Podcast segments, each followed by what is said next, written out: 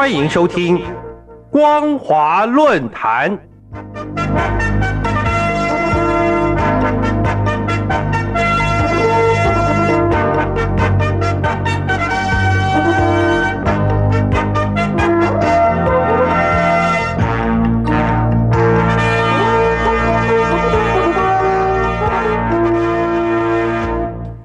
各位听众朋友，大家好，欢迎收听本节的光华论坛，我是苏燕。我们今天要谈论的主题是：政法五虎横行多年，又怎么能说是零容忍呢？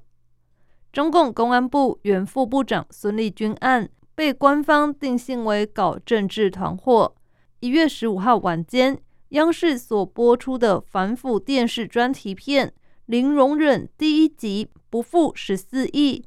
不仅报道孙立军个人的贪腐恶行，更起底孙立军政治团伙的勾连内幕。但在这个专题片播出之后，民众对中共官员的胆大妄为，一致认为其中必然还有体制因素。如果体制不改，类似贪腐集团是永远无法清除干净的。根据中共检方起诉指控。孙立军利用担任上海市卫生局外事处副处长、上海市政府外事办公室综合业务处处长、公安部办公厅副主任、国家安全保卫局局长、公安部党委委员、副部长等职务上的便利以及职权地位所形成的便利条件，为他人谋取利益，非法收受他人财物。数额特别巨大，多达好几个亿。专题片指称，二零零八年，孙立军调到北京工作后，利用职权为多名商人做生意提供帮助，商人则是送上巨额贿赂。孙立军被查获的赃款赃物，包括巨额现款、名贵手表、金银珠宝、年份茅台、字画手机。名贵普洱茶等各种财物非常惊人。孙立军并不只是贪财，到公安部任职后，为了实现个人的政治目的，想方设法安插亲信，拉帮结派，大搞团团伙伙。而他与团伙成员的交往，完全建立在职权、权钱、权色交易的基础上。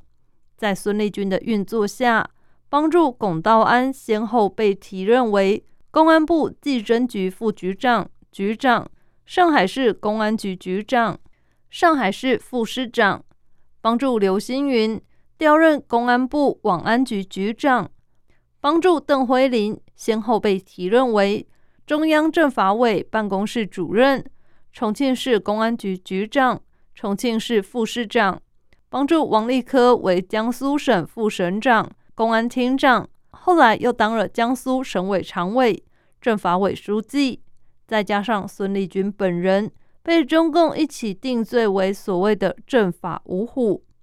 据了解，孙立军对拉拢另外四虎，或四虎讨好孙立军这头大虎，都可说是用尽心力的。以孙立军拉拢龚道安为例，孙立军自从在二零一零年。全国地市公安局长培训班上，看中龚道安之后，不但主动示好，拉拔龚道安的升迁，更不惜从受贿所得中拿出大笔金钱，为龚道安解决孩子住房，安排其亲属工作，还给龚道安下属团队发奖金。这些做法让龚道安对孙立军感激不已，并且言听计从。龚道安不仅为孙立军效命，也帮孙立军招兵买马。当时在湖北省宜昌市公安局担任局长的邓文辉，就是龚道安拉进团伙来的。去年一月四号，官方对邓文辉通报双开的罪名，除了贪污受贿、大搞权色交易，还有参与在党内搞团团伙伙、捞取政治资本。以及热衷政治投机、妄议中央大政方针等等，这种罪名显然跟孙立军所组的政法五虎有关。去年九月十四号，搜狐和网易网曾发刊铁拳砸向力令智昏者一文，提及罗文静和邓辉林一再妄议中央大政方针，辱骂国家主要领导人，甚至计划领导人在南京举行纪念活动时不轨，被安全部人员阻止了罪恶活动。该文虽然随后被官方封杀，但也显示邓慧玲这头老虎确实算是孙立军的打手。刘星云是孙立军在二零一四年物色到的另一个自己人。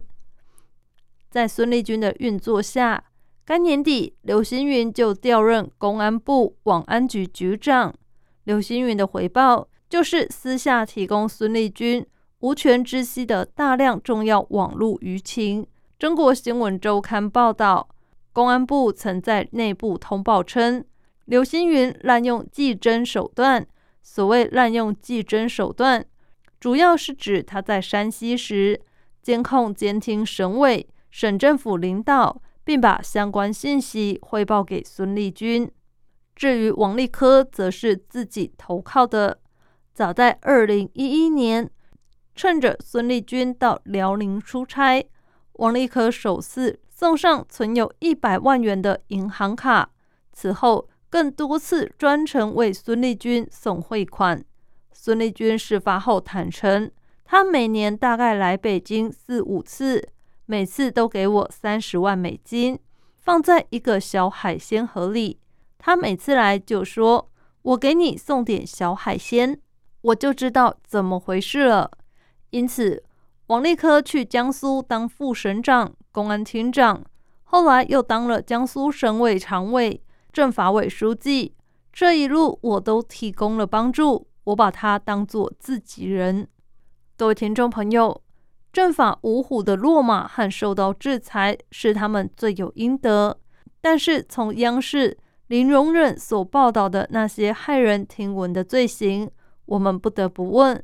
为什么凭孙立军等几个人就可以搞出这么大的一个犯罪团伙？而且不是说零容忍吗？那为什么他们可以横行不法超过十年以上？这背后难道没有原因吗？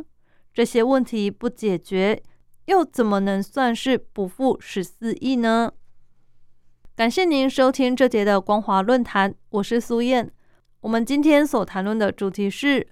政法五虎横行多年，又怎么能说是零容忍呢？如果您对节目的内容有任何想法或建议，都欢迎来信告诉我们。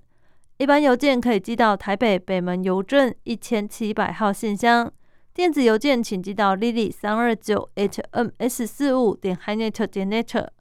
透过这两种方式，我们都可以立即收到您的来信，并且逐一回复您的问题。